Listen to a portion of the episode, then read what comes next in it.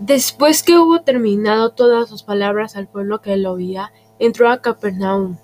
Y el siervo de un centurión, al que éste quería mucho, estaba enfermo y a punto de morir.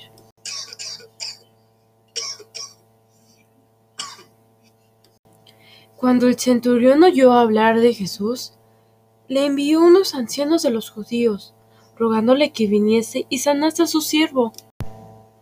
Es digno de que le concedas esto, porque ama a nuestra nación y nos edificó una sinagoga. Y Jesús fue con ellos.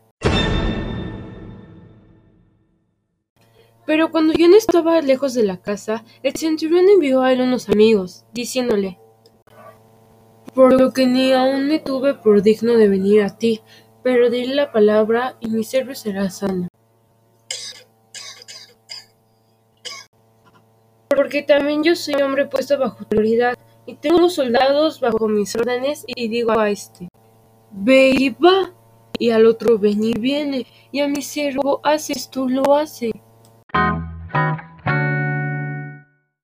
Al oír esto, Jesús se maravilló de él, y volviéndose, dijo a la gente que le seguía, Os digo que ni aun en Israel he hallado tanta fe.